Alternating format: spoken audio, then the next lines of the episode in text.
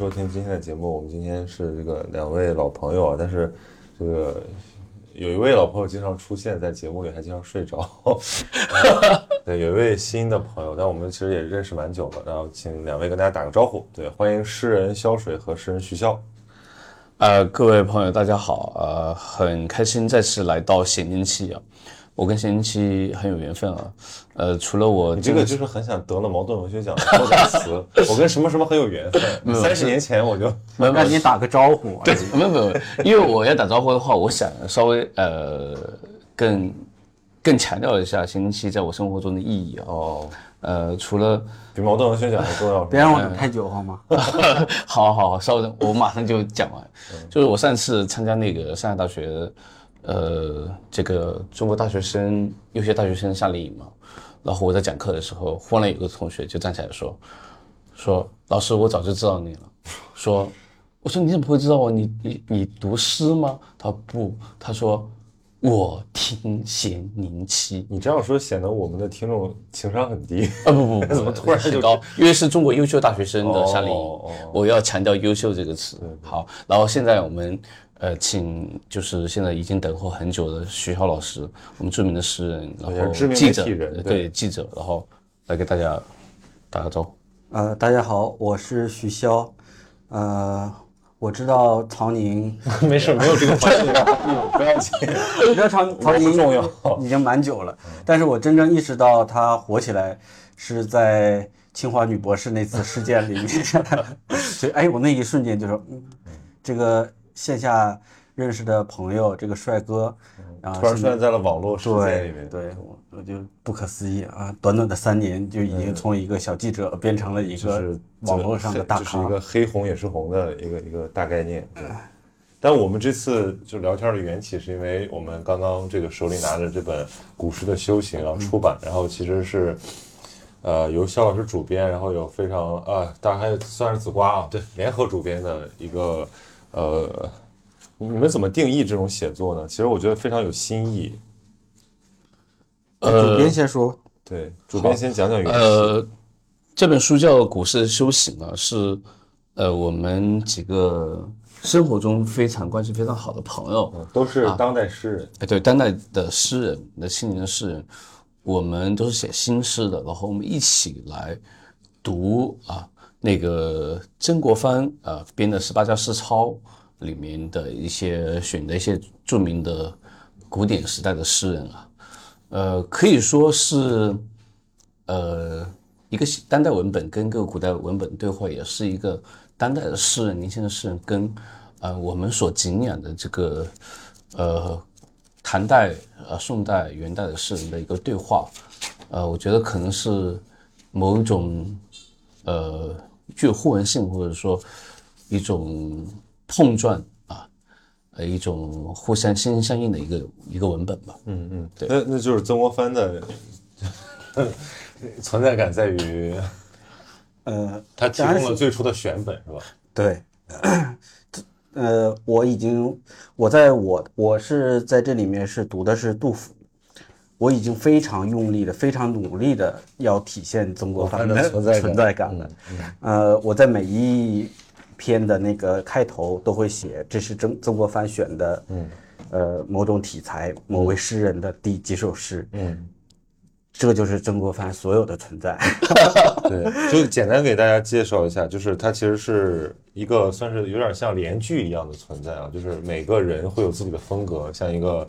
呃很篇幅呃较小篇幅的，比如说徐骁读杜甫，王子瓜读李商隐，曹僧读黄庭坚，叶丹读元好问，葛元南读这个陶渊明，萧水读王维，飞廉读李白，然后童作渊读苏轼，有几位都是我认识的朋友。然后其实我在看的时候，我就很有新奇感，就是因为我就是怎么说知人论事，就我知道这样这你们私下里是个什么样的人，然后再看你们去解读一个文本，就好像是一个死掉的文本，它又重新活了起来的感觉。对，这个是作为读者的一种新鲜感。但我不知道你们作为这个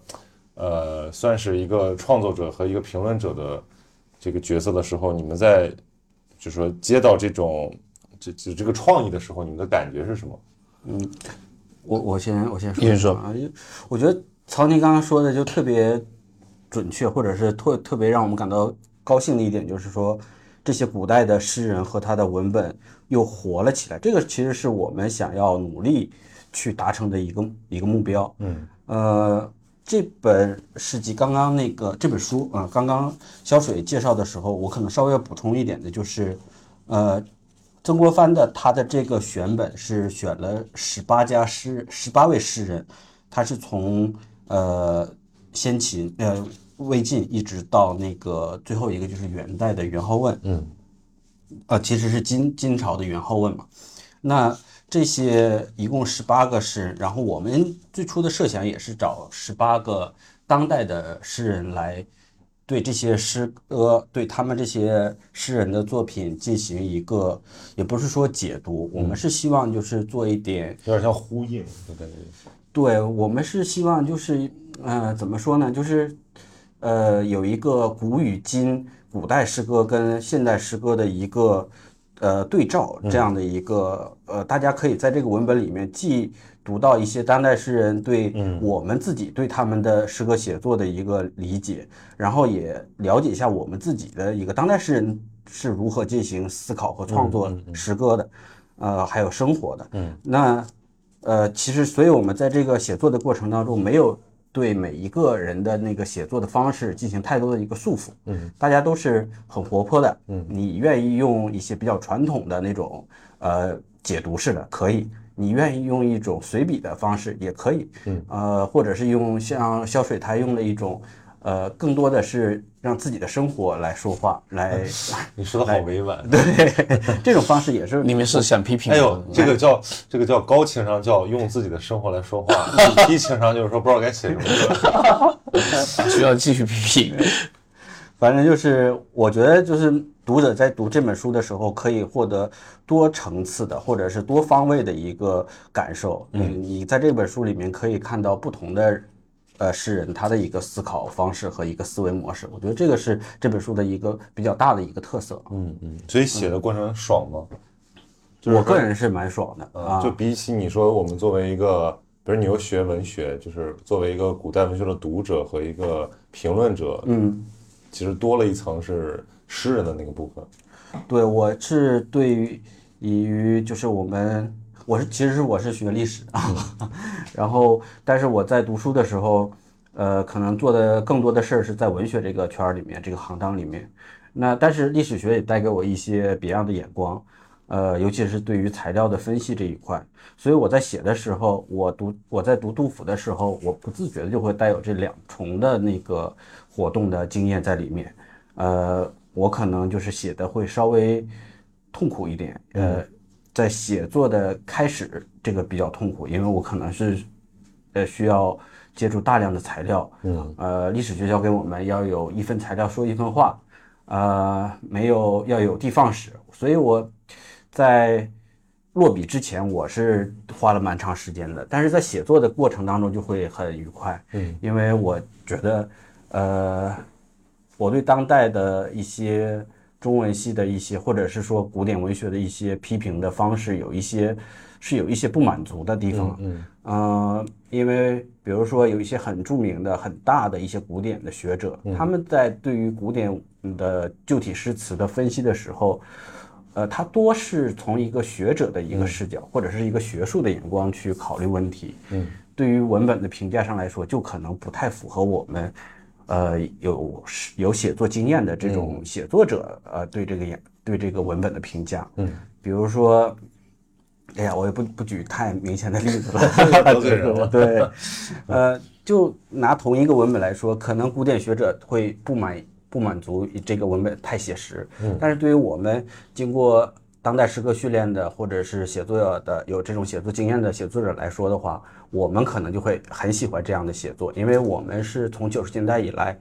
当代诗歌进入到一种日常写作，一种叙事写作，我们还反而还蛮能欣赏这样的诗歌，但是可能对于呃另一套体系里面的呃学院的呃呃学术的体系里面，可能他们不是从一个写作文、写作的审美的视角去分析，而是他们从一种学术的框架里边去分析。对这种我觉得是呃我在写作的时候，我在写这本书的时候，呃希望能够带给读者的，哎，看看我们。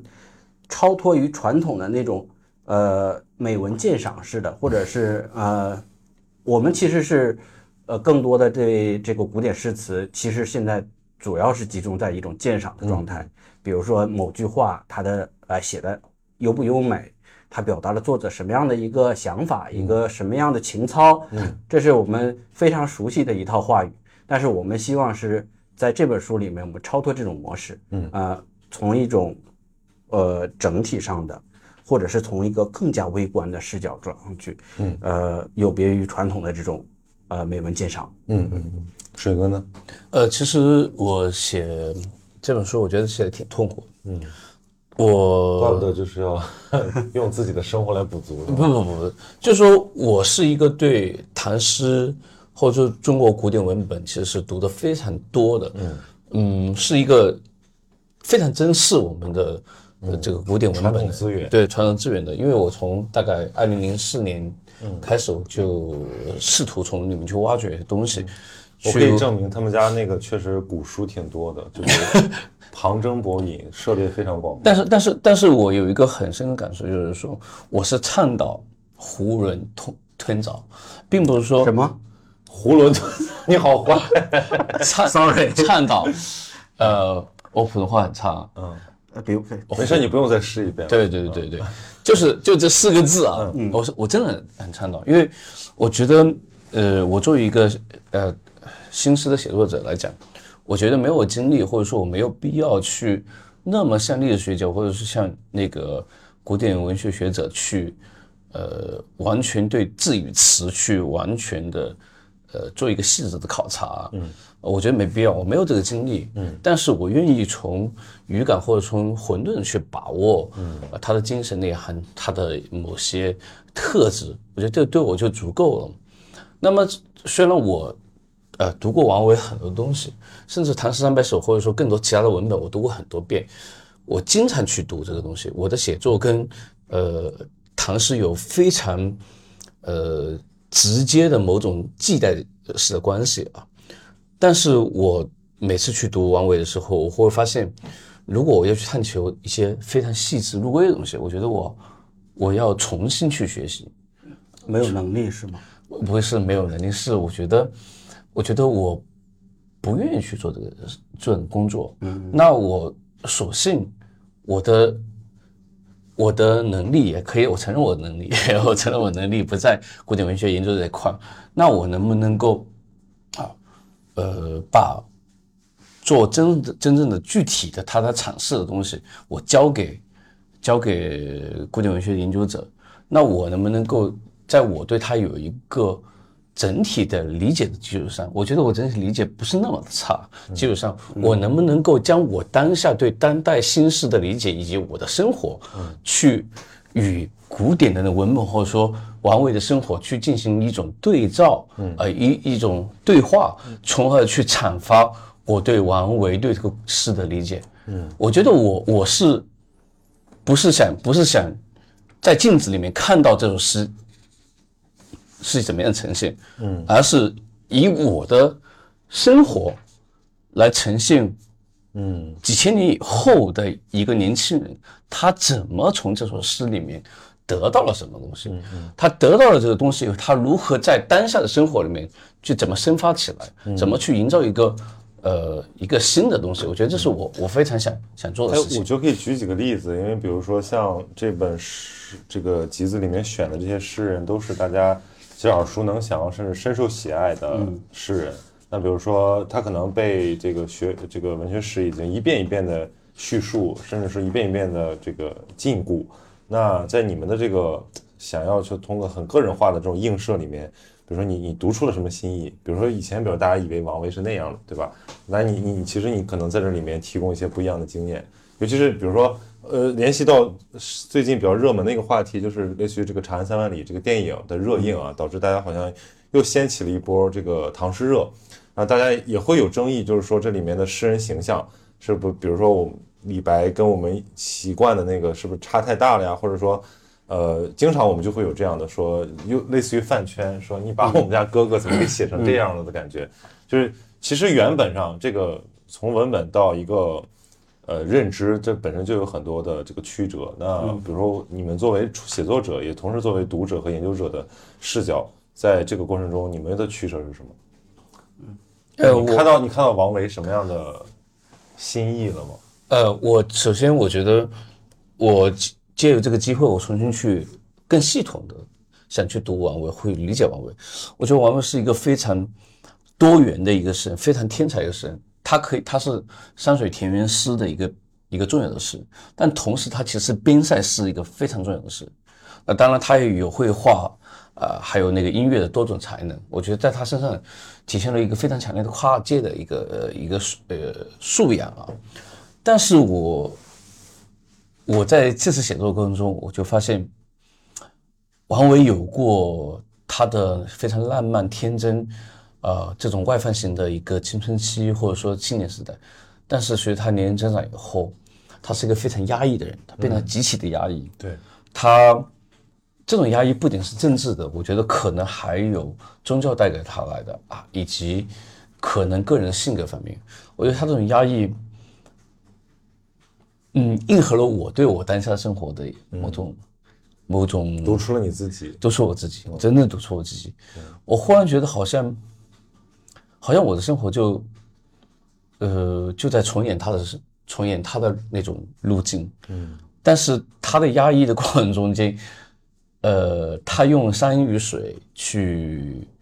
呃，阐释自我，去映照自我。我反而觉得他可能在山水之间，呃，去。呃，留下了一些密码。我觉得也许我可能去读他的那些山水田园诗，可能更能理解他内心，呃，在晚年的时候他是怎么样走向一种与自己自洽的关系啊。我觉得这点是我非常非常从他写作里面得到的东西。有安慰到你吗？嗯，我觉得没有安慰。嗯，我只能说，我试图去从他诗里面去找到我自己的路，找到我自己怎么度过我下半生的路。嗯，比如说最后。呃，大概是他这里面的最后一首诗嘛，就是那个，我看看啊，我看一下，原声嘛，你说就原声那首诗，嗯，啊，他说：“南国有孤舟，荆门树上柳，苍茫峡岩外，云水与朝秋。强带尘污去，将帘暮雨愁。原声不可听，莫待楚山秋。”嗯。我觉得最后这种原原声不可听，啊，那种，在一种长江这种峡谷里面，原声的凄厉的原声，其实能够很好的临摹他在他的晚年的时候，嗯，就人生越来越逼仄，各种声响非常的。能够表达他身内心的某种某种声响，我觉得。我来，我你后面不是附了一首你自己的《致王维》吗？我我也给我给大家读一下啊。这个有一次我很幸福，我看见我可以与月亮平分秋色，芭蕉是樱桃，春天沦为三两马夫。女人如纸一般锋利，风堵住桃花里的水声，黑鱼纵上枝树丫，所有鸟。都是人间的缺陷，若不愿忘却，时可在枝头垂钓。波浪又静又黑，野猪的四个爪印，像憎恨，也像恳求。对，嗯，这首诗叫《致王维》，其实，嗯，虽然没有看出跟王维有半毛钱关系。对，怎么说？我觉得写诗最高的境界就是你提供一种非常强大的审美，嗯，审美。就是我在读王维的时候，我觉得我获取到一种怎么通过写景，嗯，来写境，来写心境，心境，心境。我掌握这种方法以后，我写出一首我自己满意的作品以后，我忽然觉得我还有一点点小牛逼，嗯。所以我说有一次我很幸福，因为我可以跟月亮，嗯，平分秋色。我觉得月亮这种高高在上、洁净的。呃，你永远不可触摸的东西，嗯，它其实是我们人生中，呃，永远无法到达的一个一个险境、很危险的境地，嗯。我就不断接近它，是一件非常幸福的事情。嗯。王维，我从王维的阅读和学习里面，我觉得我在走向那个月亮。嗯，所以我觉得我还是在二零零九年的时候，我的我的写作，嗯，有一个非常大的转变。我为此我放弃了我当时考博，嗯，考博，呃，所以我在呃。通过后后来后悔要怨王维，也没有用。但是我觉得我不后悔。二零零九年时候，我放弃考博，然后去忠忠于自己的写作，忠于自己的写作。真的是我一点不夸张，是真的是放弃考博去写作。呃，那个时候从通过考博的过程中，我读了很多书，读了很多小说，读了呃一些文艺理论的东西，我后来受到了启发。嗯，所以我蛮蛮蛮感谢这这个过程，但我也蛮。一点也蛮感谢自己能够在那个时候审时度势的去泛起的东西，啊，重重要的问题来了，我就非常想 Q 一下肖哥，你作为水哥的这个重要的这个评论者和读者啊，因为你们俩不经常写一些同题嘛，对吧？你们俩还就是算是一个怎么说？互为余量的这种这种相互促进的关系，就是你们快来评论一下他的这个写作境界，因为我特别想。哎，我先评价一下他好吗？我先评价他，先我先我先你先恐吓一下他。没有不不不恐吓他，就是就这本书《股市修行》里面，呃，我是主编嘛，所以我会通读个人作品。嗯。呃，我觉得肖哥是就徐潇写的是最好。嗯，就他既有他历史学家的素养，去对不敢历史的史实，你不要打断我好吗？对历史的史实，就是他的梳理，他的阐发，同时他又像我一样走到生活的境地里面去，去将自己的生活跟古诗里面的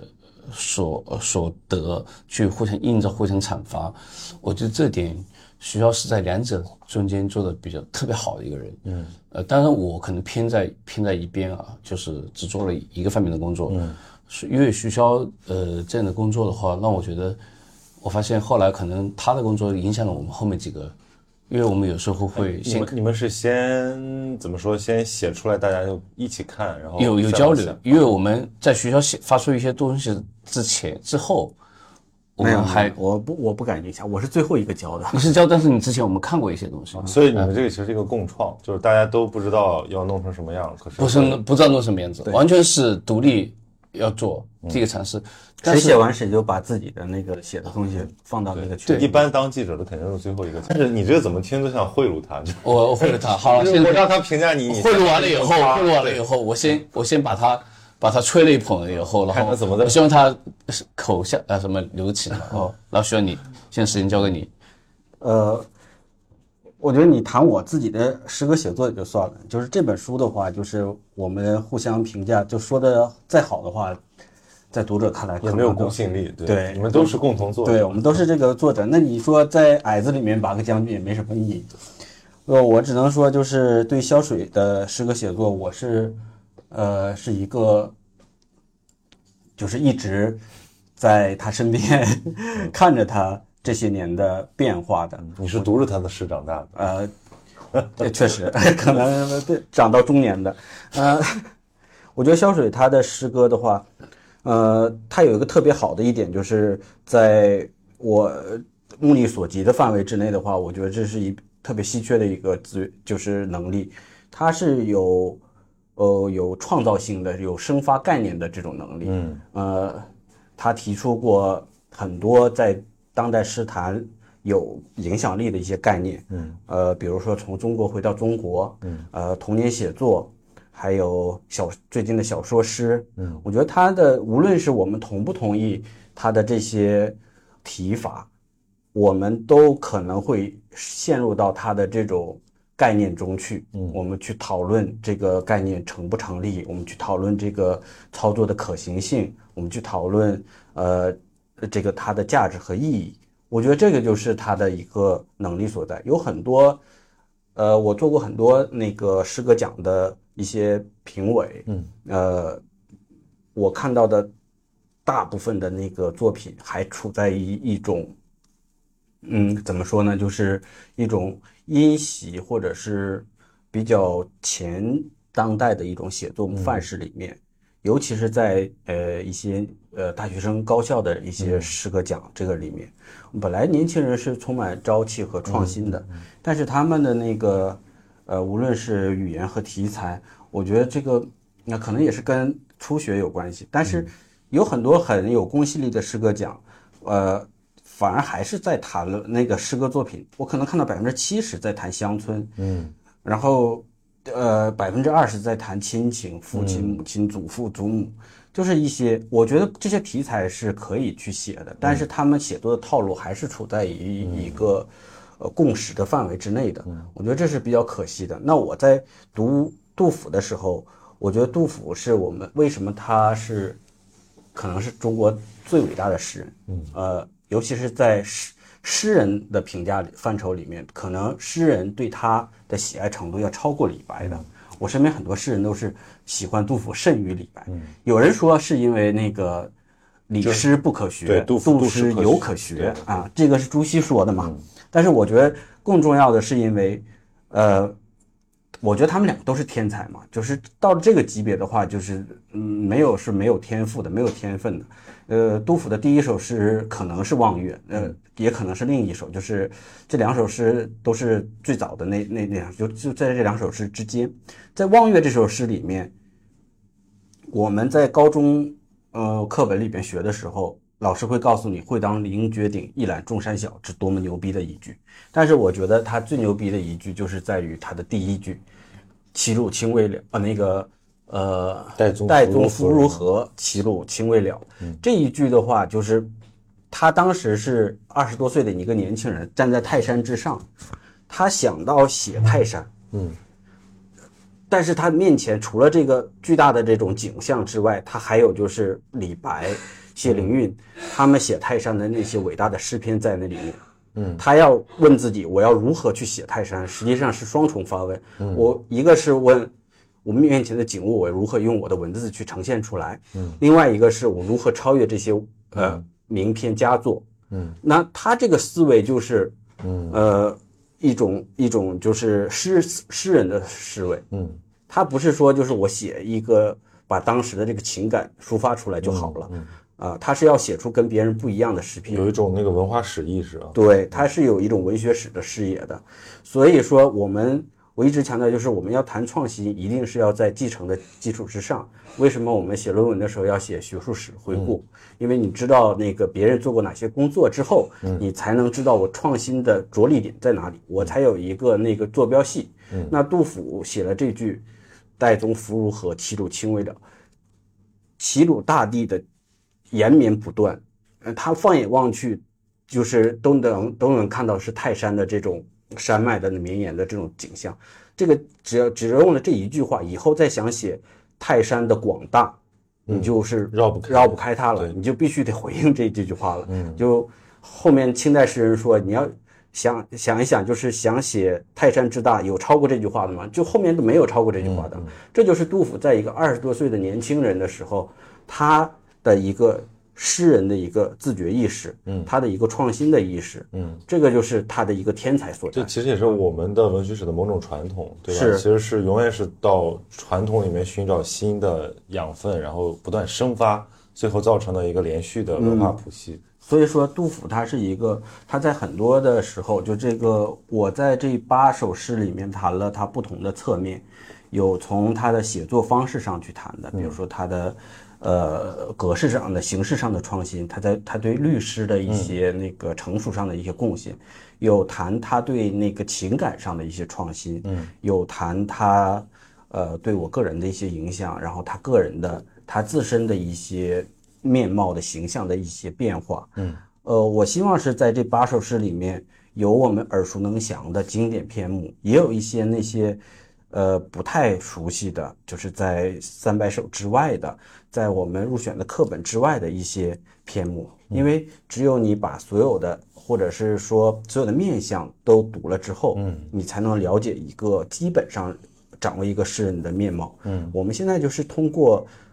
大家不仅仅是对杜甫，对所有的诗人，其实古典诗人都是通过选本来理解的。这个其实是一个非常大的一个缺失。为什么？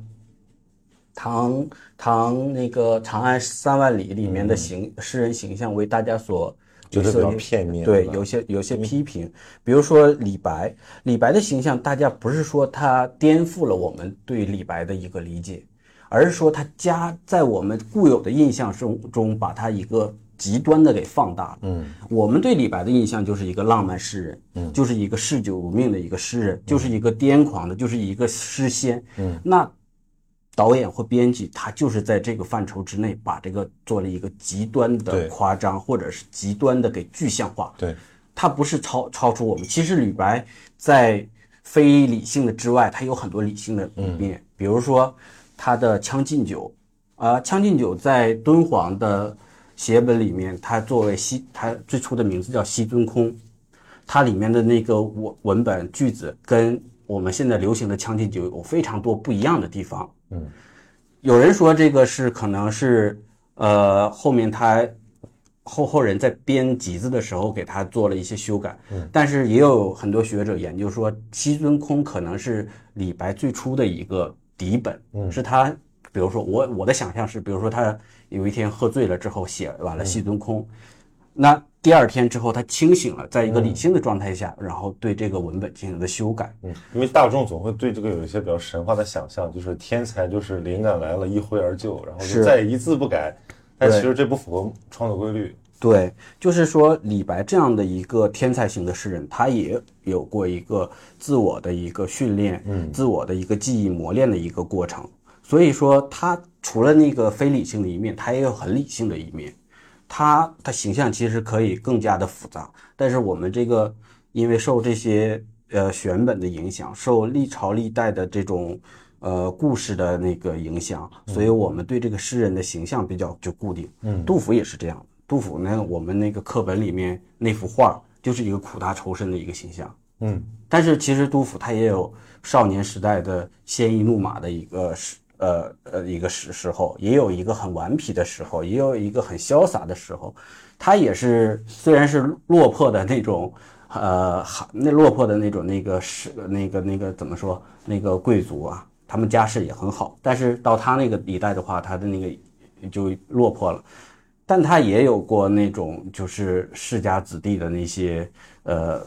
呃那些交友啊、宴饮啊的习习惯，所以他并不是一开始就是一个很我们觉得很无趣的一个人。他即使到了很晚年的时候，他也是一个生活上充满了情趣的一个诗人。对，所以我们在这个文本里面，我其实是蛮想把杜甫破除掉一个诗圣的那种形象，把他还原为一个普通人，嗯，呃，看看他的一个为什么他怎么走到诗圣这一步的，嗯。这个其实是一个蛮有意思的一件事儿，嗯，我我就很好奇，比如说你们在分这个，诗人的时候，对，就是是按照喜好，还是说大家抢，对，那肯定有心仪的，对吧？抽签儿吗？还是怎么没有，其实其实先到先得吧，因为我是主编嘛，所以我当时当时我有有私心是吧没有没有，我有特权，就是我先选嘛，啊对吧？他们肯定要尊重我的，否则对吧？嗯。但是我我思前想后，呃，我觉得我觉得呃怎么说？我觉得谁选李白选杜甫都是很危险的。嗯，因为很难，对。真的非常难，真的非常难，而且你要你要写出有新的东西出来。王维也不容易，对这里面没有一个人容易，我觉得这里面没有一个人我。觉得我觉得杜甫里面全都是已经 没有，我觉得当你想认真做一件事的时候，我觉得我觉得杜杜甫跟李白是真的是很难，就是大家对，就是大众对他有一个很强大的认知。嗯，就王维，你还可能有一些偏僻的角落，嗯，你只要把它偏僻的东西说稍微你展示出来，其实那种心意就你用我们的话说，你读出来，你读出来那个王维是 gay 吗？这是能说的吗？这个等我你要发出，你要你要对啊，你要这个来一个暴论，就是。我没有读出来，我没有读出来，但是，但是我能说嘛？就是我读，我最近读现当代的文学嘛，就我觉得杜甫跟林如基是一对，这能说吗？对，就是有一种有一种 CP 文的感觉，嗯，对，但是但是但是我觉得王维还好吧，我觉得王王维跟裴迪有一个四川有个作家写过一个同人文，对就基本上就是那个那个抄那叶个何何大草，何大草，对，嗯，基本上抄那个套路来写的。但但我觉得，我觉 得，我觉得，我觉得这个东西，我觉得我很尊重他们，就是包括比如说，大家很多人都在调侃说，说这个杜甫是喜欢呃李白的，或者说他们有有暗恋的情愫在里面，单恋情愫。那你，我想听听徐老师怎么解读杜甫对李白的情感。哎，你比如说，我就举一个这个电影里面的那个细节啊，就很多人看完《长安三万里》就是说，哇，原来王维是李白的白月光，然后李白是杜甫的白月光，这就是一个永远得不到的，就是最好的。呃，我觉得杜甫，杜甫他是一个包容性很强的一个人。嗯，他在他的那个生活里面，他既能容纳下很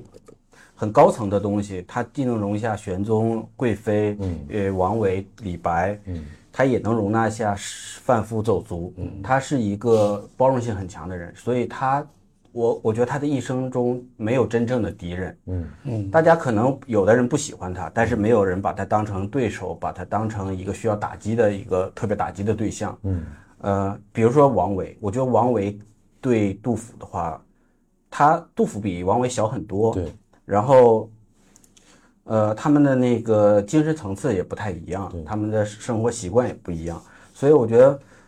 呃，王维是应该是不大能看得上杜甫的，对，啊、小屁孩儿一个，对，一个是小屁孩儿，一个另外一个就是，随着年龄的增长的话，杜甫的那些酸臭劲儿开始出来了，那不符不太符合王维的那种，呃，是那个高什么那个翩翩家公子的那种那种那种形象，他可能不太喜欢杜甫在诗歌中所展露的那些过于深刻的东西。杜甫喜呃，王维喜欢的可能是把什么东西都写得云淡风轻一点。呃，但是我同意萧水说的那个，呃，王维是很压抑的，也有压抑的一面。但是我也觉得，王维他是有那种他的一生其实是蛮，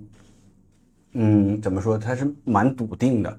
呃，他的内心他其实是有坚守的东西。这个坚守的东西就是他那个佛学。他是从小的时候，他母亲受他母亲影响，他母亲其实是学的很正的那种佛学的，所以他又有绘画的一个资源。嗯，呃，那他，所以他在一生中经历过一些波折和风浪。呃，他其实他的仕途也不顺。嗯然后他也呃是年轻的时候就失去过亲人，然后三十多岁的时候妻子又又去世了，然后呃，所以他的那个这一生其实，在我们普通人看来的话，也不算是那么顺利的，也有一些大风大浪的，尤其是后来他因为那个呃深陷那个呃安禄山他们的阵营被俘，然后还还出了伪职，嗯，所以他几乎都要被杀头了。但就是在这样的时刻，这样的时刻，他其实他情绪上的波动，我觉得也不是那么激烈的，嗯，因为至少在他诗歌里面呈现不出来。对，啊、我觉得他是因为有有这些佛学的资源，他把这人事其实看的没有那么重，嗯嗯。嗯所以我就想问你们，就比如说你们在选一个诗人的时候，就是一方面当然有他文学成就的这个，呃，我们的不管是崇拜也好，或者说感兴趣也好，也有对这个文本之后的这个人的一些理解，而且这个理解可能是随着年龄的增长、学识的增长在不断变化的。就这个时候会不会矛盾？会不会打架？然后我我我问徐二个问题，嗯，你想成为杜甫还是想成为王维？我是说作为一个人，而不是作为一个诗人。那还是幸福点儿吧。谁想成为杜甫啊？你觉得王维好一点？如果非要选的话，嗯啊、那可能王维吧因。为你说不是，你说你要不不谈作品，你要谈但生。但我但我我刚刚特别觉得还是杜甫太苦了。太苦，但我觉得杜甫有爱，有爱啊，我觉得这点非常有大爱有大爱。呃，我我希望有杜甫的人格，但我不希望经历杜甫的生活和他的经经历。比如说像他写那个《自京至奉先县咏怀五百字》的时候，那个里面是真的是就是读之潸然泪下。嗯他先是经历过贬官，然后又是他壮志难酬，然后路途所见又是那种呃国破山河碎那种，呃民不聊生的状态。结果一进家门就听到自己的小儿孩子孩子去世，夭折了。我觉得这种经历的话，我想来我就可能眼泪就要出来了。我我绝对不想经历这样的这样的人感觉就是。杜甫写诗就是在自我疗愈，就他如果不写出来，他就是一口恶气，一口浊气。对，但是就是生活的杜甫就是他之所以是杜甫，他不是徐骁，他不是萧水，他不是任何一个人，他他成为中国最牛逼的诗人的，他就是在于这样的时刻，他还能把眼光抽离出来就是也，是一种生命力的顽强。其实，他还能就是兼及他人，他还能说，哎呀，你像我这种生活，我已经是很好的了。嗯，你看看别人呢，我那换过话来嗯讲，就是你觉得人这人的这种经历和个性真的能选吗？反正我觉得这种问题，就好像我们做那个观影会，最后大家都在讨论说你想做李白还是嗯做高适，然后我就在一旁苦笑。我觉得这都不是，这只能我们只能认识自己的命运，我们根本没办法选择自己的命运。对对，我就觉得很可笑的一点就是，每次看那个 B 站上面有一些国风的或者是传统的一些片子的时候，上面弹幕写“此生无悔入华夏，来世还做中国人”。我说这是你能选的吗？对 你后悔了你能选吗？对，只能认命。命这种东西没法选。对，但我觉得就是妙就妙在就是人可以自我实现。比如说你相信你可以，比如你被杜甫的某种东西给感染了，精神性的，你就可以朝着它趋近。对，这种童话的力量非常非常强大。对你欣赏一个人的话，或者是你尊崇一个人的人格和经历的话，嗯，你肯定就是会慢慢的就是会心向往之嘛，嗯嗯，行为就会渐渐的往这边靠，嗯，呃，我我蛮我蛮我还是蛮欣赏杜甫心怀天下的，嗯，我觉得这点心怀天下，面比纸薄。对，但是我觉得在我们的生活中，我们的生命中，这种情怀其实真的很珍贵，嗯很珍贵。可能呃，就是说我们对很多人的这种所谓的胸怀天下的，呃，我觉得是从后代去阐释的，呃后来去阐释的。但是杜甫留下了一种我们直接读他的文字就能够感受的文本，我觉得这点是让我非常的敬仰的，嗯，呃，敬仰。但是，呃，王维的话，我觉得他内心有一种坚守，就是他内心是一个很，呃，不管我不知道他是佛学给了他，还是说政治上的压抑、政治上的某种恐惧，使他回到了他的一亩三分地里面。我觉得至少他知道自己，呃，回到的地方是什么样的，他知道怎么去营建自己那个小院子，嗯，营建他的辋川别墅。嗯，我觉得就他这个一亩三分地。他很清楚他的所在，他清楚他要做什么样的事情，嗯而且他回知道他回回回来的路径是什么样，我觉得这点就是很重要很重要。关键是我们很多我们在生活中，往往因为生活的各种嗯事情，我们会变成孤魂野鬼，嗯，会失魂落魄，会披头散发。呃，但是王维在人生的那么多的际遇中间，他竟然回到了自己的那个小庭院里面。嗯所以你到底是欣赏胸怀天下的，我很矛盾还是欣赏真的安守于自己的他明显很矛盾他明显既要又要啊。我记得有，而且我还还想现在有一种说法，就是别关心远方的苦难，不关心身边的人。不不，我必须，我觉得，我觉得有了杜甫，我觉得我们就永远永远不能只看自己。我觉得只要有杜甫在，我们就他的精神就映照在我们。他就是被我刚才说的那种强力的精神给感召了，你一旦被感召，你就回不去了。哎，我想问一个问题啊，这个问题可能就是其实还挺，它可能有一些这种阐释学的，就是解读空间。就比如说，你们觉得这些古代的诗人在写这个诗的时候，他更多的是把它真的当成一种情绪和自己的这个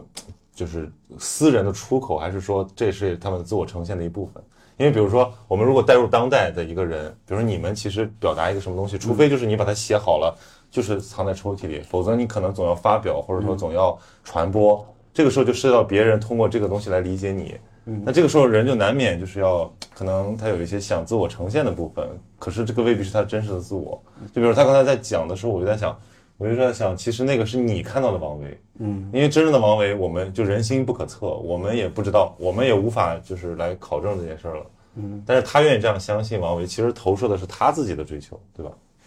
我觉得，呃，这个跟不同时期的诗歌的发展的脉络其实是有一定关系的。嗯，比如说，可能在先秦的时候是一种，呃，我手写我口的一个状态。对，没有无无意识的一种，呃，比如说《诗经》里面的那些歌谣，那其实其实他在创作的时候，并不没有一种那个文学的一个对，也没有作者性。对它其它其实是一种生活的一个情感的，当时具体场景的一个一个一个再现，嗯，或者是就你说的，就是更多的是一种情绪的一个情感的一个抒发，嗯，但是随着呃时代的发展的话，我们渐渐有了译文这个概念，因为古代有译文这个概念，有文学这个概念之后的话，那它有了那个呃诗人这个职呃这个专称之后，嗯，那其实他是在写作的时候，他不可避免的是要带有他的一个规范，嗯呃，他带有一个创作的一个理念在里面，嗯，尤其是到了唐代之后，嗯，唐代的有一个非常明显的一个特点呢，就是写诗可以做官，嗯啊，呃，把它写把把那个诗歌作为科科举考试的一个部分，嗯。呃，这个其实是只是唐代的一个特点，到宋代都没有了。宋代科举的话，后来那个改革之后，把那个诗词歌赋给去掉了。对你的文化艺术修养，其实就跟你的这个仕途就可以分开。对，所以我一直说，唐代为什么是中国诗歌的一个盛世？大家会把它作为一个诗歌盛世。嗯，出了那么多大诗人，那是因为大家首先从事这个事情的人的基数变多了。对，那这个基数变多了的一个原因，就是因为它有这个直接的利益的刺激对。呃，如果现在说高考写诗可以加分儿，那我们诗歌马上就复兴了。呃，确实是这样的。对，所以说中国这个几千年来文化就是一个功利主义文化，一个实用主义文化。那没有比直接能够做官能够带来更大的一个刺激。嗯，所以唐代的时候，人们就开始钻研起写诗这门艺术了。嗯，所以它整个时代心灵就是其实就挺浪漫，就挺诗性的。对，我觉得这个呃，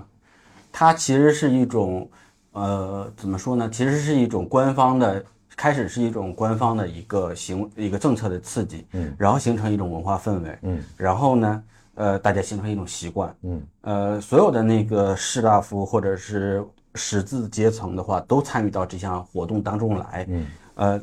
有的人能够凭借此做官，毕竟还是少数，因为唐代的科举还是很小规模的。嗯，那大部分人他形成了一种我惯性和文化修养了之后，那整个社会的氛围就是如此。嗯，所以说回来，其实唐代人作诗，他其实既有个人的部分，也有公共性的部分。对，嗯，对。但但是我我，当然你这个视角可能是对的，但是我还有一个想法，就是说，在我的感受里面，嗯，我觉得我特特别认认可列克的话，就是说诗歌是经验。我觉得写的特别好的诗人，他一定在他的文学的他的诗歌里面，他已经呈现出了别人忽略的，或者说他比别人看得更细致、感受更深的这种经验。嗯，他试图用这种经验，要么就是别人没有的，要么就是他这种经验要去覆盖掉别人的经验。所以，好的诗人，如果他写得好的话，他一定是用自己的记忆去替代别人的记忆了。他自己那个那个故事，他的生活，他的经验是隐没在他的叙事里面的。嗯，所以可能会有一些偏差的东西，但是我觉得百分之呃七七八十的，他他要问的是一首诗为什么诞生嘛？嗯，就是一首诗为什么诞生，无非就是，呃，刚刚讲的就是有用，或者就是我我乐意。对，就是一种，呃，我我刚刚讲的那个唐代为什么兴盛这这这这个原因，它其实是有这个政策性的问题。嗯，但是一个诗人他要写诗，一个人他要写诗，我觉得还最初的冲动还是呃还是一个情感的问题，是一个情感表达。对，就我刚刚的意思就是说，就对。我刚刚的意思就是说，诗歌为为什么要写诗，就是自我自我表达和自我形述嘛。对，我觉得就是很多时候是一种天然的召唤。嗯，呃，我们每个人都有一种表达的一个需求，我们都有一个情感外露的一个需求。嗯，那我们可能采用各种各样的方式。嗯，那有的人他就是诗歌找了他，或者是他找到了诗歌。嗯啊，我觉得这个是作为一种最初诞生的原原动力或者冲动，是大家都是一样的。但问题是，如果你持之以恒的坚持的写下去，嗯，那要么就是这种写作的经验带给你一个非常舒适的，或者每次你都写特别愉快、特别牛逼、特别爽。嗯，要么就是他我们说的外在的一个刺激，写诗能够给你带来一些东西。对，那就是我问一个问题，就是比如说现在这个我们诗歌的这个古今之变，其实就像一个大裂谷一样，就横亘在所有的读者之间。嗯，比如说我看他《长安三万里》，那很多人他就是热泪盈眶。嗯，其实更多源自于说他小时候背的那些东西突然被视觉化了。嗯，他觉得哦那些东西又唤起了某些记忆，然后好像自己沉沉醉在一种审美状态。但是到了新诗的阅读也好，到了创作也好，好像这个东西就开始变得。啊，非常个人化，非常散落，非常晦涩，甚至，嗯，就是那比如说你你们在讲的，就是如果它是一种自我塑形的话，嗯，那这个东西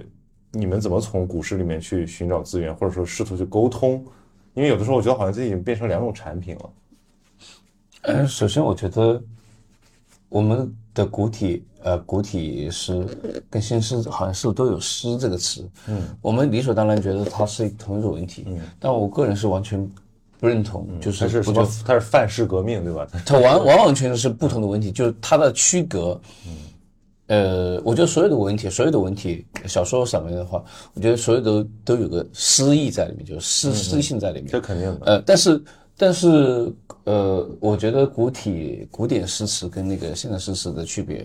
我觉得就像散文跟小说的区别。我个人认为，嗯，我个人认为他们区隔区隔是真的挺大的。嗯。我觉得我如果从从古典诗词去获取营养的话，我觉得不是那种直接很顺承的去嗯去打捞到什么东西，我觉得就好像我从小说里面去做的功夫是一样的。我觉得要需要呃有重新的一种理解的方式吧。嗯，我觉得我觉得是其实是是挺困难的一件事情，不是那么简单的事情。我当然同意两种文体。之间有一个比较大的差异，但我可能没有像肖水那样把它作为截然不同的两种问题啊。我我觉得还是在诗的范畴里面，呃，毕竟新诗的诞生，它当年我们现在都理解它是一种呃新文化运动的产物，但其实很多人不太了解的另一面是在新诗，就是胡适等人。提倡那个新式革命的时候，呃，胡适、鲁迅他们提倡新式革命的时候，在之前，晚清的一批诗人已经在做呃一些诗歌的呃创新和变化。然后，我们最开始的新诗诞生的一批人，他其实也从晚清这批诗人，像黄遵宪他们，呃的诗歌。呃，实践当中去汲取养分，所以我们不仅仅来自于翻译的，嗯，因为现在很多人谈那个新式革命，就是说我们新式是来自于翻译，嗯，这个是其实是不准确的，嗯。啊，其实我们是有那个跟我们传统之间有一些接续的，不是完全的断裂的。那另外一点呢，就是我在这个文本里面也也其实是想跟大家传递一个想法，就是我们今天在。看待杜甫、李白或者苏东坡、黄庭坚的时候，我们都把他们当做一个古人，嗯，把呃古典诗歌当成很古老的东西。那其实我那天跟另一位呃写杜甫的呃作家聊天的时候，我们，我也问他一个问题，我说，国外的诗人会把呃里尔克会把艾略特当成一个跟现代。呃，有有所完全不同的诗人嘛？或者是说，你比如说莎士比亚也好，就莎士比亚他是用古英语来写作的，那他们会把莎士比亚当成一个跟艾略特完全不同的诗人吗？我觉得不会的。嗯啊，他们其实还是在一个传统的脉络之下。如果说那个呃两栖文明的时候，他们可能作为古典，但是之后的话，我觉得他们还是在在一个脉络里面去谈论的。嗯，那我们呢？为什么就是要把杜甫或者把苏轼？黄庭坚当成一个，呃，很遥远的文本嗯。我觉得其实他，我面对他们的时候，我当成一个这，我除了语言上可能是因为他们是用那个文言文，我们是用那个白话文。但是如果我们打通了这两种文字之后的话，我觉得我们面对的是一样的文本。嗯，呃，我们我面对他们的时候，跟我面对萧水的文本时，候，我把它当成一样的文本。嗯，因为大家的写作是。呃，方式是变动的，嗯，但是人的情感其实是变动很小的，嗯，我觉得读古代的文本的时候，不管是什么，你大家最主要的现在就是呃理解他们当时的一个生活状态，理解当时他们的一个情感，然后获得一种共鸣。这是我们在面对于这些古诗，我希望就是获得的最重要的一个东西，反而是那些字词啊，或者是这些呃 他们所呈现的那些景物啊，因为这些景物或者是呃。嗯，外在的东西它其实变动很大的。我们自然景观经历了几千年的变化，我们进入到一个现代社会，我他们所看到那些景象已经不能引起我们在思维层面上的一个很深刻的一个共鸣。比如说，杜甫在《秋兴八首》里面写的那个那些景物，那些什么玉露啊，什么那个地枫叶、枫树啊什么的，我其实在读的时候，我的脑海中。虽然读到这些文字，但是我它我它不会形成一个直观的一个印象，在自动来到我的眼帘。我需要调动起自己强大的一个思维力，我才能够想象他所描述的一个场景。所以这些东西，因为它已经离我们生活太远了，对我来说的话，即使是杜甫这样呃绝妙的文笔，他写出来的东西对我来说也是不可感的。他唯一可感的就是他当时的那个情感。他当时所处的那种境地，这个是可能是引起我最大的一个共鸣。我所以我也希望就是说，呃，大家在读诗的时候，不要像肖水说的，不要那个太过于纠结于呃文字的优美与否，就是有点叫叫穿过文本看到人。对，因为就是很多时候现在不管是学生也好，还是说这种市面上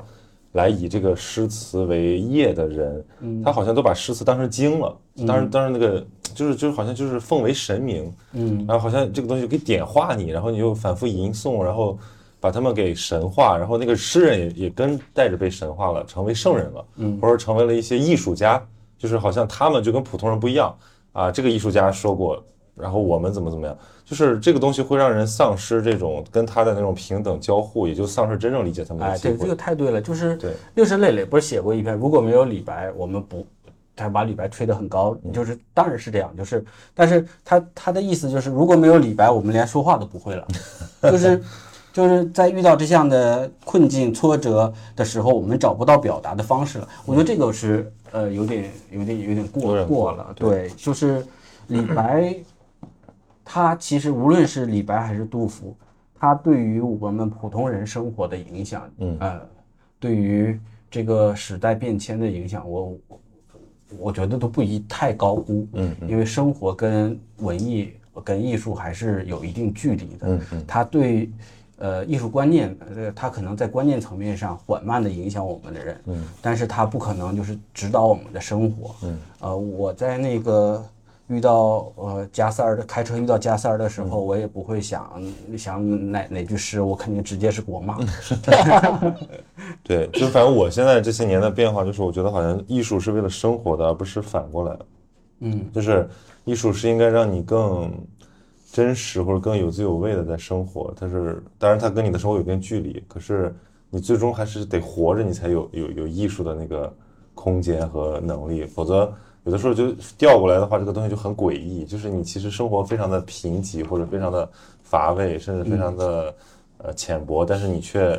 呃因为你有技巧，或者说你有你你你你拥有某种位置和头衔和某种好像专业能力，你就开始垄断这个生活的解释权。嗯，那这个东西就不真实嘛，因为不真，所以一眼就会被戳破。就比如说我经常跟他讨论，我说那到底啥是诗人啊？就好像其实我觉得创造力或者说好奇心以及对某种。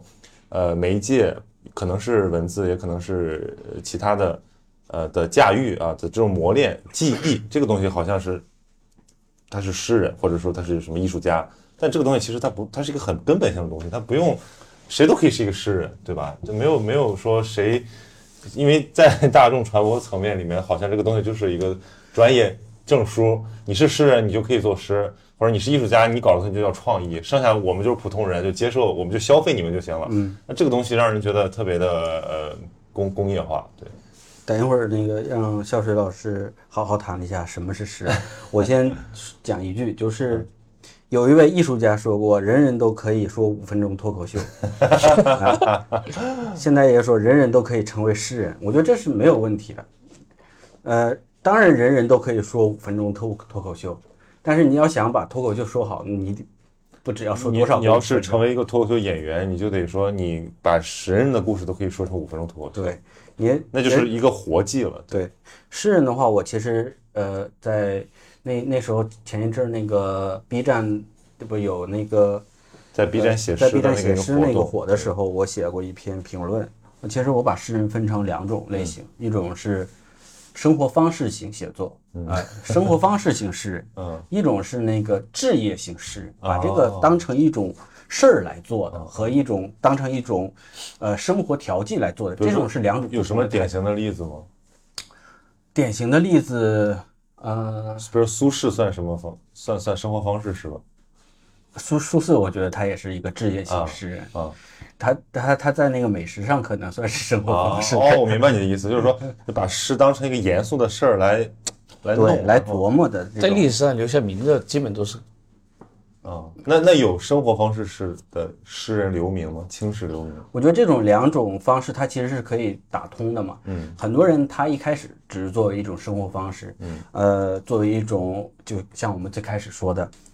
种情绪的排遣也好，嗯，一种自娱自乐也好，嗯啊、很多人开始都是从这个阶段开始的。我其实也是，嗯嗯，我我当年我从初二就开始写诗，那就是为了就图追小姑娘。图一乐啊啊，不不不，还有功能性。有功能性，对吧？虽然那个时候诗歌已经没落了，但是你享受着才子的这个名头的话，其实还是还还是很享受的，那很有很有那个光环的。所以一开始就是把写诗当成一种呃呃，你你你把它当成一种附加物，或者是说你生活的一种调剂。我明白了，就跟比如说做自媒体一样，就是你这个东西做起来了，你就是置业了；没做起来，你就是你的生活方式。对，也可能就是这样嘛。你是 二十万大 V 了，你当然是置业就。是对，就是说这我就是这我这我我就是个活儿了，对，嗯。水哥呢？你觉得？因为你他屡屡就是我觉得有一种这个非常悲壮的美感在他的对诗歌的关系里面。你比如说，他经常说我献给了诗歌，或者我的生命就是跟诗啊融贯为一体。我不是在黑你啊，我就是在如实的转述。当然了，我没没有那没有说那么可敬可佩的，但我首先。首先，我作为你的朋友和你的这个，就是就是我我承认你是一个生活过得不错的人，你你不是你是一个正非常不欺负的一个人。非常健全的现代知识分子，对，因为很多人呢，你说他这这个怎么有点骂人呢？现在知识分子，不是，我们就说我们就说，因为我不觉得诗是一个现代的职业分工嘛，就比如说你其实是大学老师。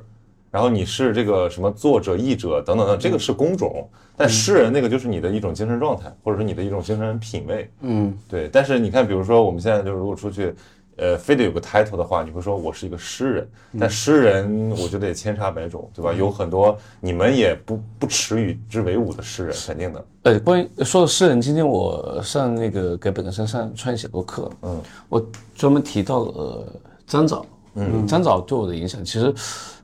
呃，我很坦率的讲啊，我觉得张枣的诗啊，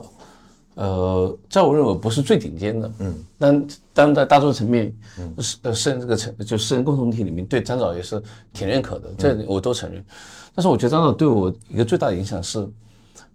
呃，张枣在九十年代或者说两千年以后，他回到国以后，嗯，他敢在大众场合或者朋友社交场合，在自我自我介绍的时候说：“大家好，我叫我叫张枣，我是一个诗人。”我觉得这种私人身份的认认同啊，我觉得在九十年代是非常难能可贵的。难能可贵的，但是在这是一群恐怖的，会被奚落的。啊，但在之前这个就好像是全民狂热，之前的话可以追小姑娘嘛，啊，八十年代的时候，八十年代的时候又又是另外一个那种写诗就跟唱流行歌一样，你随便人哼两句，就是这是一个很文艺的一个好玩的。那个时候是一个爱诗，那个对诗如痴如狂，对诗人也是非常友好的，甚至爱护的一个时代。嗯，所以为什么现在有很多老一辈的诗人无限的怀念那个八十年代？那个因为他们在八十年代所受到的尊崇和爱护，这个是在很很长一段时间，或者是我觉得很难复制的。嗯在九十年代我读初中的时候，就比如说我叫学校叫诗人的话，大概学校肯定就会就会回敬我，就是你才是神，你全家都是神。我当年就这么回敬别人的。嗯嗯，但现在你反而接受了，你觉得？我接受了啊我接受了我觉得作为一种，我觉得我跟徐潇，我觉得我们俩都有一点非常呃相同，就是我们的生活还是在行进中间的，我们还是在走上坡路的，最好在嗯主要是你，我那个别别别别。我这个坡都不知道在哪儿。了，你这个坡，你这个坡 有点太大。了。不不，你这个坡既笃定又又又又能看到前景，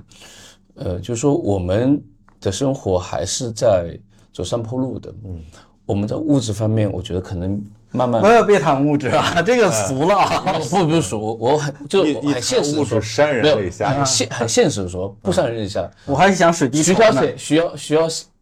开的车，嗯比我好很多。但主要也不是写诗赚的，对对，不是就是主要是我老婆买的。不不不，就是说我们在有还好嗯就不窘迫的物质基础上，基础上我们没有失掉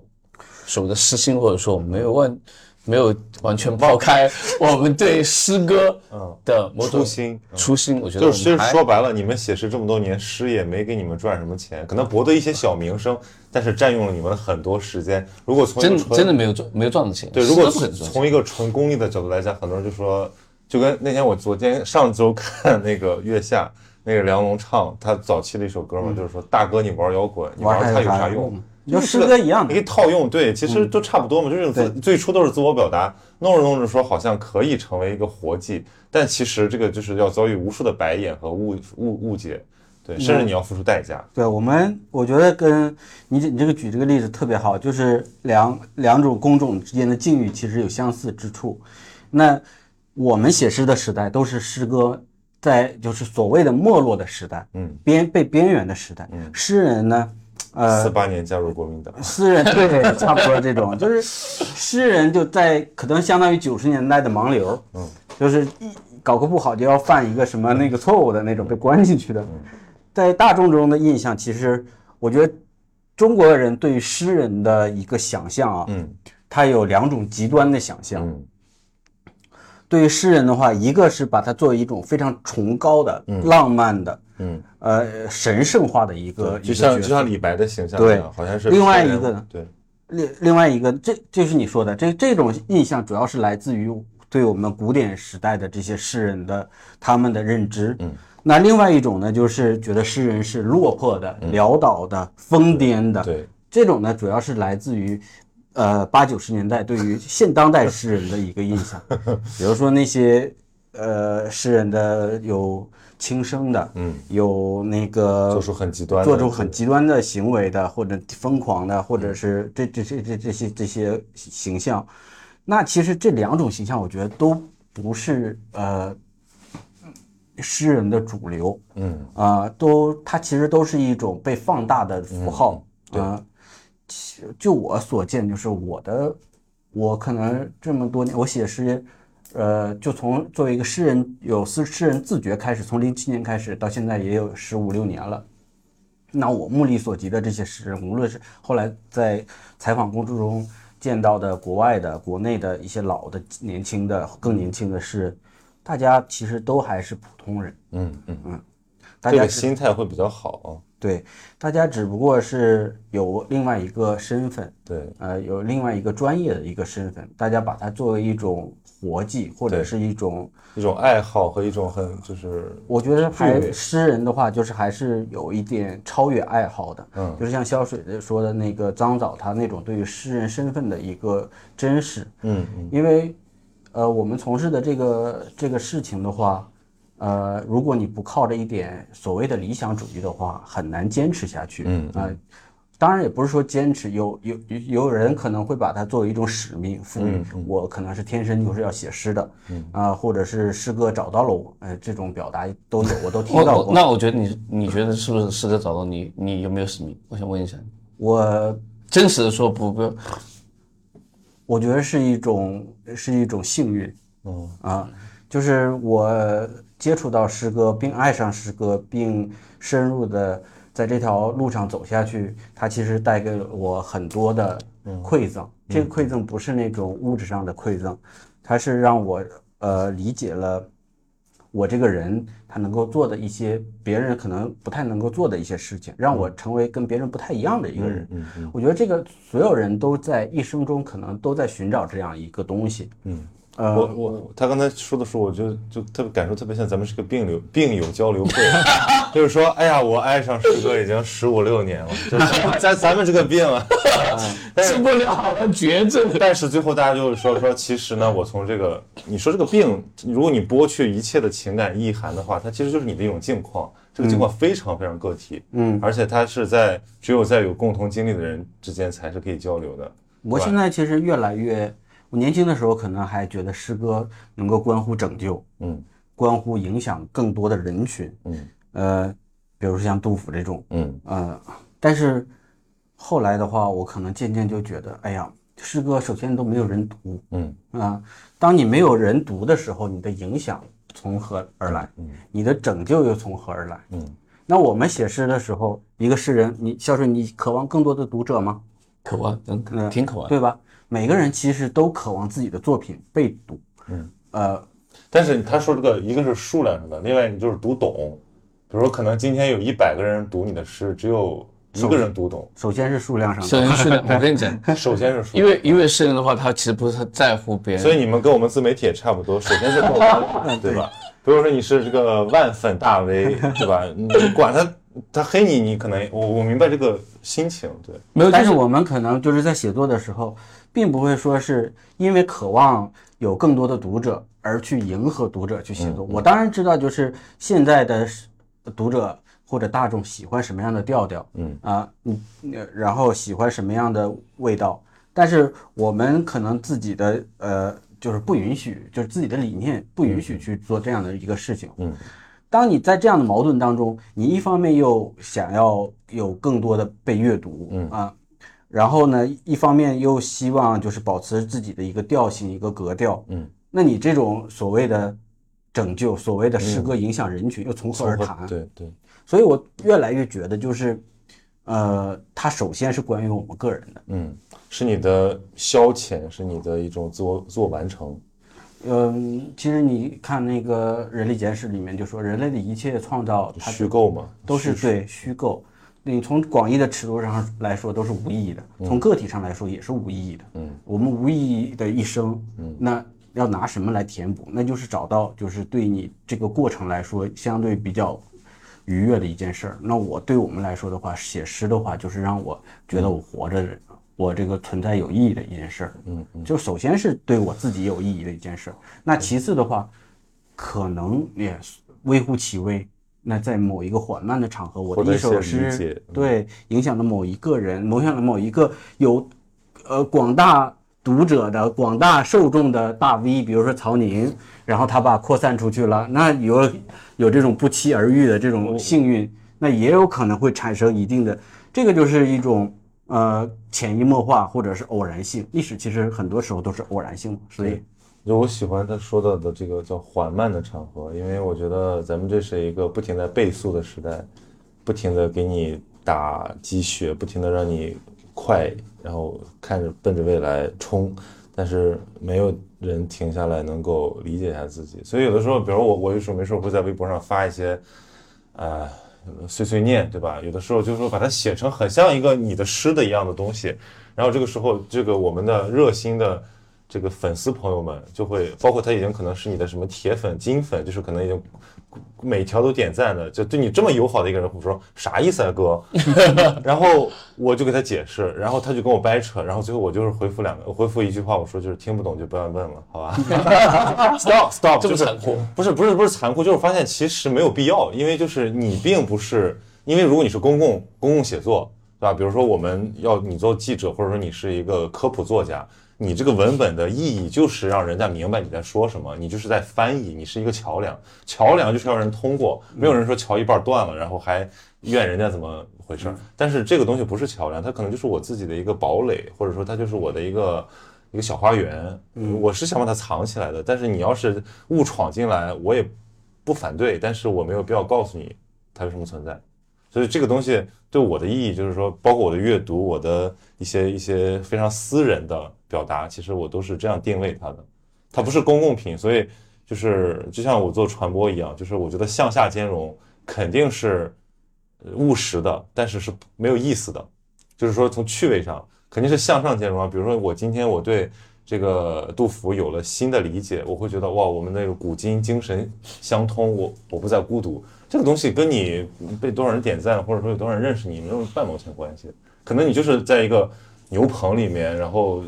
蘸着点那个烛光，明白了这件事儿，没有人知道，而且对你也不需要再去一遍遍复述它。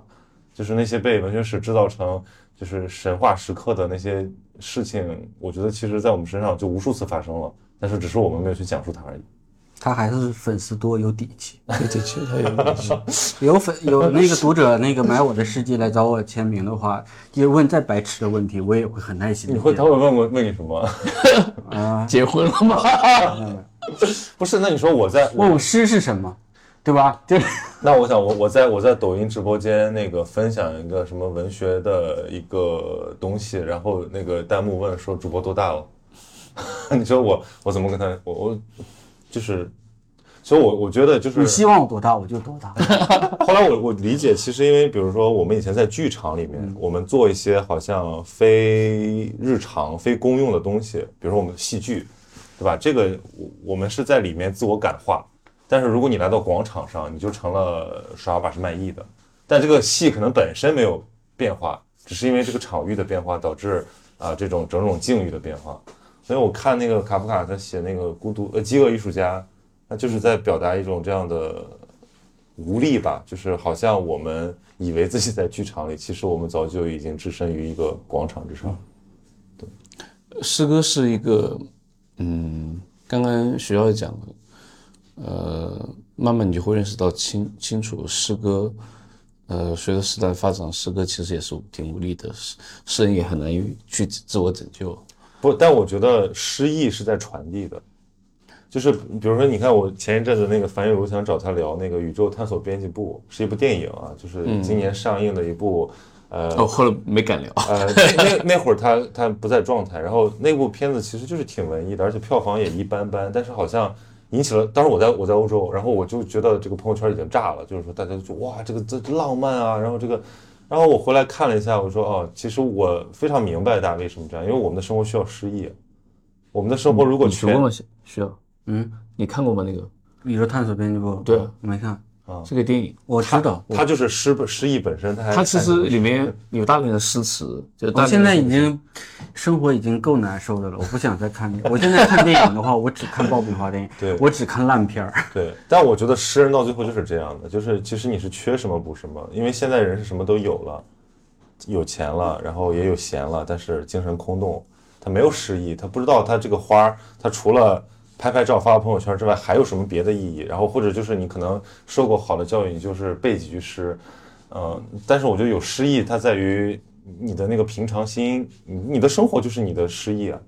对吧？就是那个东西，大家大家也非常容易被那个东西感动，那种感受力，这个东西一去不复返。所以我觉得大家在这些所谓文化消费品中，如果窥见了这种感动，他们就会很狂热。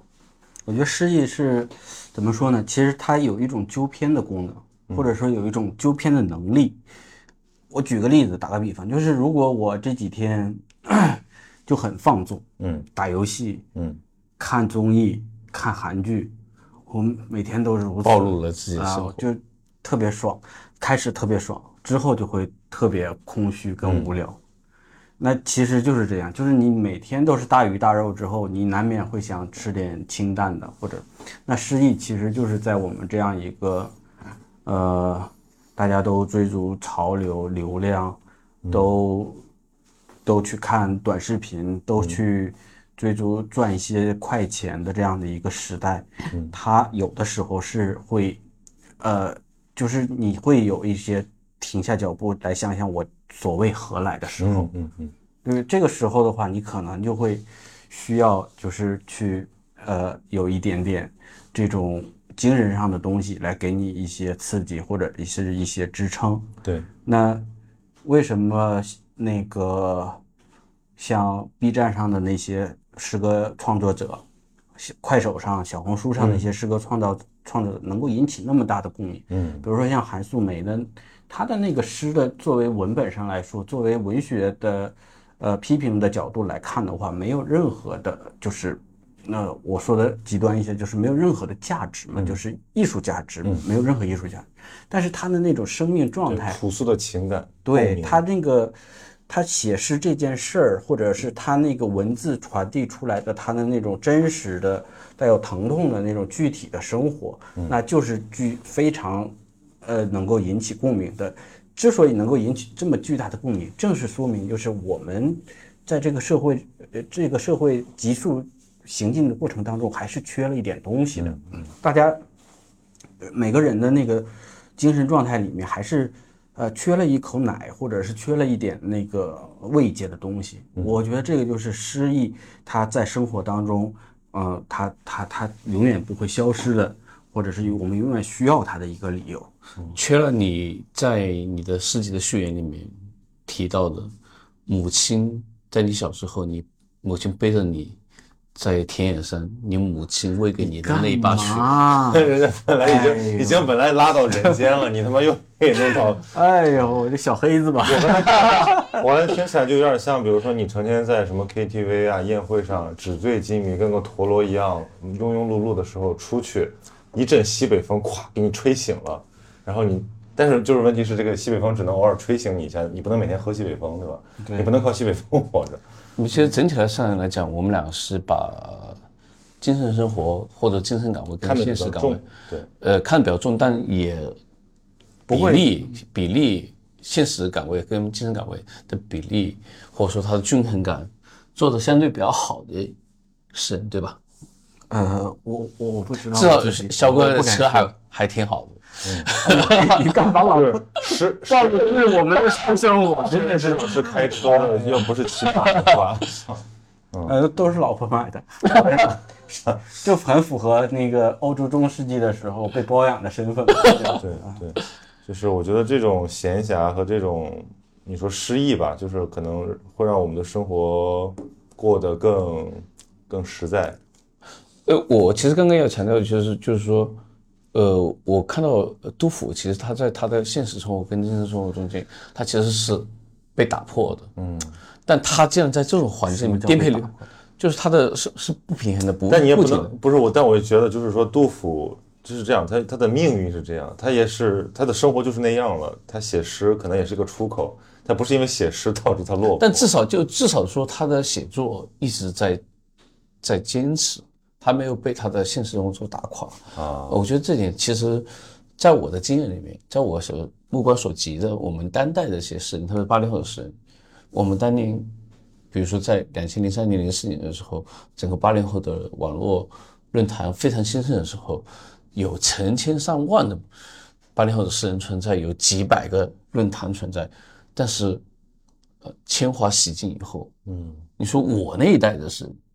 嗯，现在还在写诗的，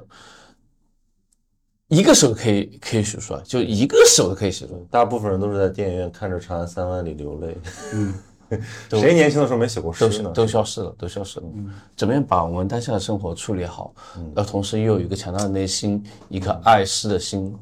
我觉得很真的我非常肖哥说的很对，我们需要一个缓慢的场合。对，杜甫他有两点，就是呃，跟你刚刚讲那个有相关的啊。一个就是他的诗歌的话，他跟现他他是跟日常性、跟现实性特别密切。特别密切的，这点我觉得非常欣赏。对，这个其实是杜甫有别于他同时代的他他前面的任何一个诗人的，没有一个诗人在杜甫之前会在诗里面写那么具体的生活。就他是不装逼又很话痨。不，其实还有一个人，就是呃孟浩然，但是杜甫的更扩大，精神生活的气氛很浓。那对，呃，像杜甫他会写他种菜，嗯，他的仆人的名字，这在在杜甫之前没有中国没有任何一个仆人出现在诗歌里面啊。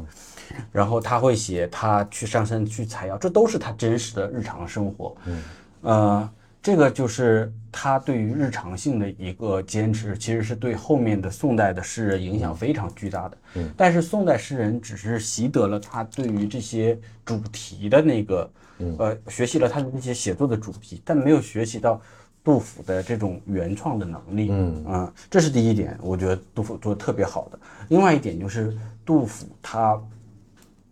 在他的那个时代，他是其实是没有什么名气的。嗯，他不要说跟呃李白、王维比啊，他跟其他的诗人，他在其他诗人面前也是一个就是就像像我们不没办法进入文学史。他是被发明的伟大。对他只是在晚中晚唐的时候被渐渐发现发现，然后到了宋代被抬到一个非常高的一个位置。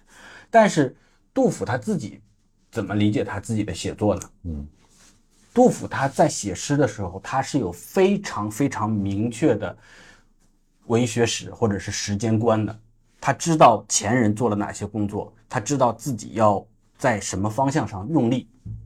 他在写作的过程当中，他对形式，就比如说他在律诗的这个格律，做了非常巨大的贡献。在杜甫之前，这个律诗，尤其是七律。其实是非常不成熟和非常不规范的。你像那个崔崔颢的那个《黄鹤楼》，嗯，如果我们按照律师的标准，其实它是不合格的。嗯，但是你不能说那个崔颢他是师范，因为他那个时候没有这种规范。嗯，啊，他有很多失对失年的地方。嗯，但是杜甫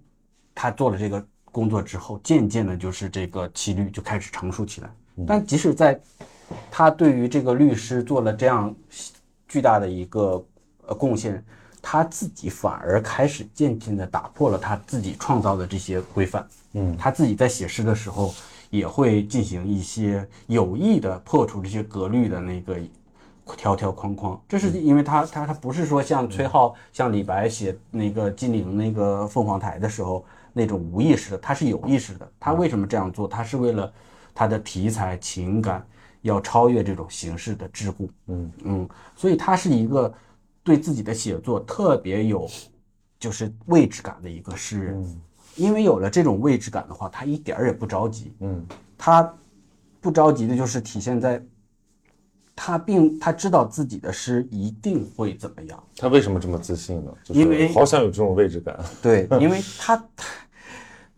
同时代的诗他都能看到，前前人的诗他能看到。嗯。他知道什么是好诗，什么是不好的这个广泛的阅读和极高的悟性，就是通过阅读能够通过阅读和判断，就是占有所有的坐标材料，然后你就能知道，就是首，然后有一个强大的判断力，你就能知道自己的诗歌是一个什么样的位置。所以这个是杜甫带给我的。我其实是我在写作的时候，呃，只要我想到自己是在跟时间对话，我就没有了那种焦急感。嗯哦，我我相信今就是一时，我们新诗才才一百年，呃，进入到新时期的写作或者当代诗歌的写作也就三十多年。对啊，我没没有必要去急躁，或者现在的什么是不是？你们可以等待着后人来发现你们的伟大。哎，说说简单点，你你有预判吗？对自己有预判吗？哦，我可能是需要将将来你来整理我的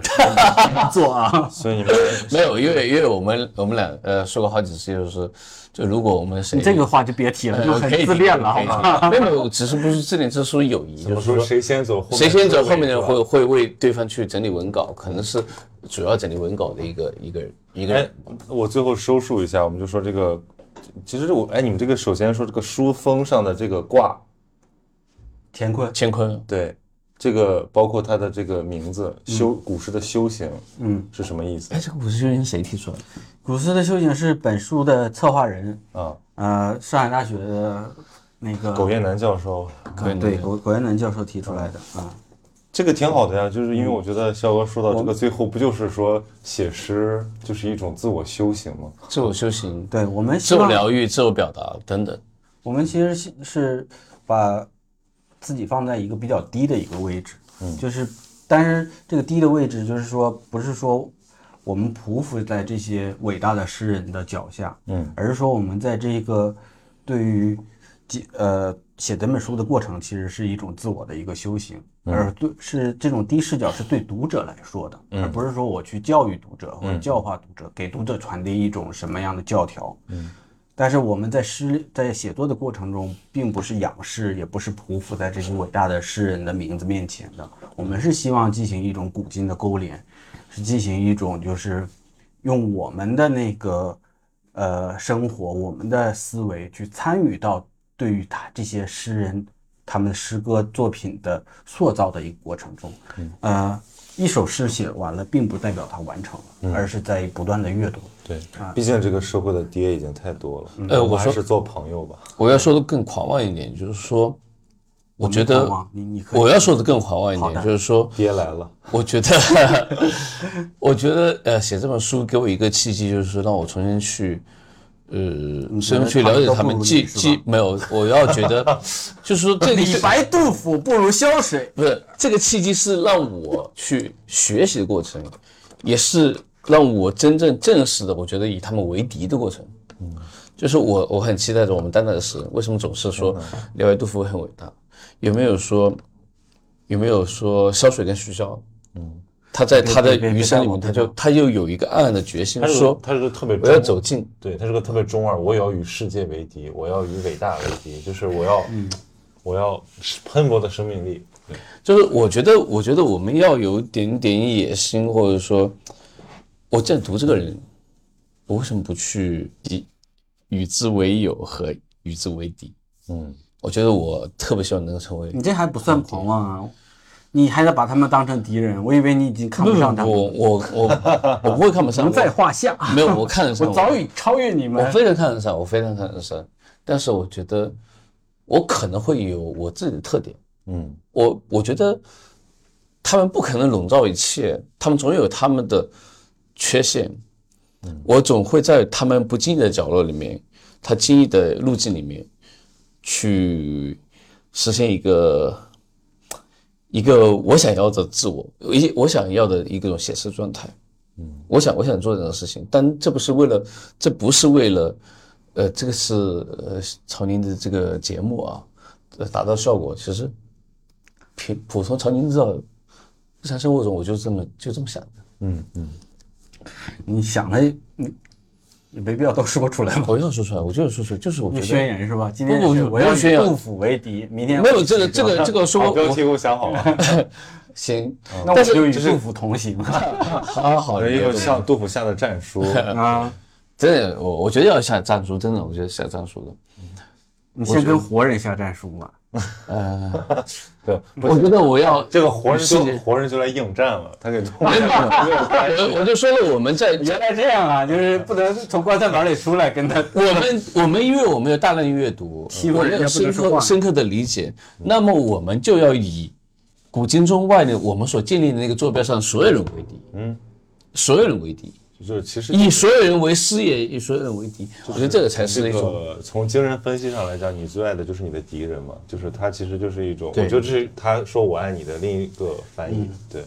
他的，他他他说我杜甫要与你为敌，就是杜甫我爱你。我就想起那个赵丽华、梨花体那个创始人写那本写那首诗，一个人去田纳西嘛。嗯，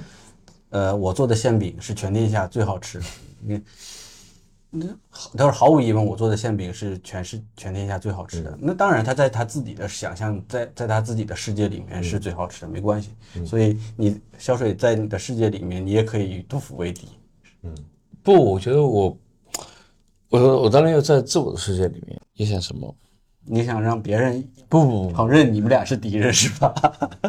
至少我觉得我要我要以我狂妄的这种态度，让别人知道我曾经做过这样的嗯事情，我有这么狂妄，我觉得有有这个狂妄就嗯，就挺挺挺牛逼的，挺伟大的。可以，嗯，对，我我也希望肖哥就徐肖能够，呃，一起来做一我我我些我不敢狂妄，就是这个，我就我还没有资格。我能理解为就是修行的方式不一样，确实界定会你应该去写你应该写去读李白，我应该读王维。李白其实也挺牛逼的。我前两天我们在就是我们在上书展的时候，是我们委屈校委屈校呃委屈学校去做主持人嘛，他给拟定了一个题目，就是如果让你呃在所有的这个诗集或者什么诗人里面，你选三个，其他人都不选啊，只能选三个，你会选谁？呃，中国的古呃，中国中国的，中国古典，我会我会我非常真的非常犹豫。我觉得李白跟杜甫我是必选的，但是在王维跟苏东坡之间，啊我以为在萧水和徐啸之间你犹豫了，那是不用犹豫。就是说在王维跟苏东坡之间犹豫了一下，对犹豫一下，我最后还是想选选了一下苏东坡。哎呀，我还是觉得就是有了 Chat GPT 都拿走 一个数据库，我全唐诗都拿走。呃，我借这个机会说一下我的想法。嗯，那个我会选第一是古诗十九首，嗯，第二是杜甫，第三是黄遵宪。我觉得，哦，我觉得古诗十九首这个我们在我们的文化里面是不能够失去的。呃，其他的东西可以，其他人可以失去，因为我们太缺少这种呃浪漫性的直直接抒怀呃那种叙事言情的这种东西。我们的古典的文学可能太克制了。嗯。嗯。嗯，黄遵宪的，然后杜甫当然是克制的那一面啊，然后黄遵宪呢就是直接开启或者是影响了承上启下的嘛，就是我们新新诗在他的一个光照之下，呃阴影之下才走走出来。嗯，我觉得这个是这三个可能是我们呃古典文化里面特别重要的三个面相。嗯好吧，最后有什么话说？快，嗯，没事，也不一定上价值了，因为你已经上了很多了好多了。对但是呃，就就你看，我最后一直其实在跑题了。说实话，就是因为我是把想把这个对话往日常引，因为我们日常聊天是非常活泼，就不太装逼，甚至大家在互黑。但是我就很害怕，就是大家以为说一帮诗人都是那样聊天的，就是那个很可怕。但是其实我们知道，以前这些人，就我们在调侃那个《长安三万里》，他们里面不是有一个情节嘛，就是这个。就是就是这个，我们来到了李白的呃 KTV 大包，大家都在里面，就是名流云集。其实如果真的有那样一个场景的话，其实也是很日常性的。它并我觉得那个长长安三万里最好的一点啊，嗯，就是这些诗人见面，呃，几乎不聊怎么写作。对，就我就是想说这个，如果大家以为的就是说所有的这种我们的后摄视角的影视剧都是让你出来咔朗诵一首你的代表作，你出来朗诵一下，你说如果正常你遇到这样的人，你不觉得他们是神经病吗？就是我们还是回归生活本身嘛，对吧？艺术来源于生活，对，但是，所以就是那个里面就是背诗嘛，就是在那个、呃那个什么那个，一些在在田野里背诗，在长安那个高对在黄鹤楼背诗，对，这个就有一点超脱了。我但那毕竟是个电影但是那个古人可能会这样啊，我们也不知道。反正我们现在是人是很少这样的，大家只不聊一聊呃时政啊，嗯呃综艺节目啊，聊的都是很现实的东西，房价啊什么的。对哎，嗯，那好，我最后我来总结一下，就是我，就是说我很期待各位朋友，然后呃关注一下这本书，就叫《古诗的修行》啊，上海大学出版社呃出版的《古诗修行》。呃，第二的话就是我还蛮蛮想讲一些感性的话，就是呃，我期待就是我跟徐潇在我们生命将将至的时候，我们还能够 还在以我们的写作去养护我们对诗歌的这个信念。我觉得其实这点对我来讲，我觉得这个很重要，因为在我身边中，我真正能够呃跟我们一起写作的这么多年还在写作，还以为自己将继续写作的人，真的是稀有的金属，嗯，非常稀有的金属。嗯，我我还蛮感谢徐潇选择的。嗯，来说徐潇，听我说谢谢你他。每次提到我的名字，我都感觉一抖，就是咋抖咋抖了？就是为什么总要把我带着带着一起伟大呢？同行你自己伟大就够了。越哎，在徐潇这个真写的，徐潇在这本书里面写的很好。来，我就是最后一句话，我就可能就是希望，呃，收听这个节目的朋友们，或者是任何一个人都能够在诗歌中，或者是在生活任何其他地方能够获得一些乐趣嘛。嗯，这个就乐趣可能在这个时代是特别稀缺的一件事儿，呃越越来越越少，呃，允许我们发笑啊，或者是愉悦的时刻。嗯，那然后最后就是希望超人的粉丝越来越多，流量越来越强。好，坚持，OK。那我们下期再见，拜拜，拜拜，拜拜，拜拜，拜拜。